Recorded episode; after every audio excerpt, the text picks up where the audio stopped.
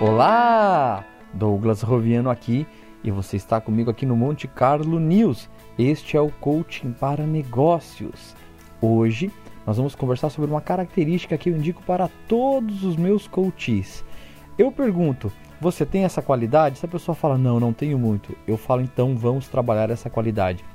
E aquele que me diz, eu tenho, eu digo, que bom, vamos aperfeiçoá-la, vamos ter ainda mais. Que qualidade é essa? É a tolerância, que vem do latim tolerare, que significa suportar, dar sustento, sustentar. É um termo que define o grau de aceitação que você tem diante de algo contrário a você, de um elemento ou um pensamento contrário a você. Sabia que pessoas tolerantes alcançam cargos muito mais altos e são promovidos a cargos maiores de liderança? Sabia que pessoas tolerantes é, comumente são consideradas pessoas de mais confiança e pessoas que são vistas pelos outros como pessoas mais responsáveis e pessoas com mais qualidade? Olha que interessante. Você precisa desenvolver essa característica. Segundo o John Locke, tolerância é parar de combater aquilo que não se pode mudar. Eu quero dar quatro dicas para você ser uma pessoa mais tolerante. Vamos lá. Primeira dica: reclame menos. Isso mesmo, reclame menos. Ao invés de reclamar, agradeça.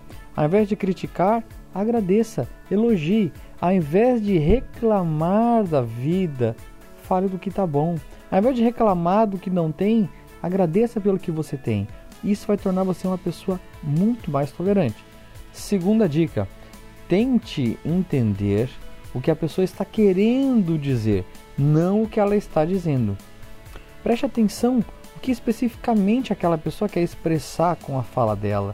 Não se detenha às palavras, as pessoas querem dizer muito mais coisas além das palavras. Terceiro, não julgue.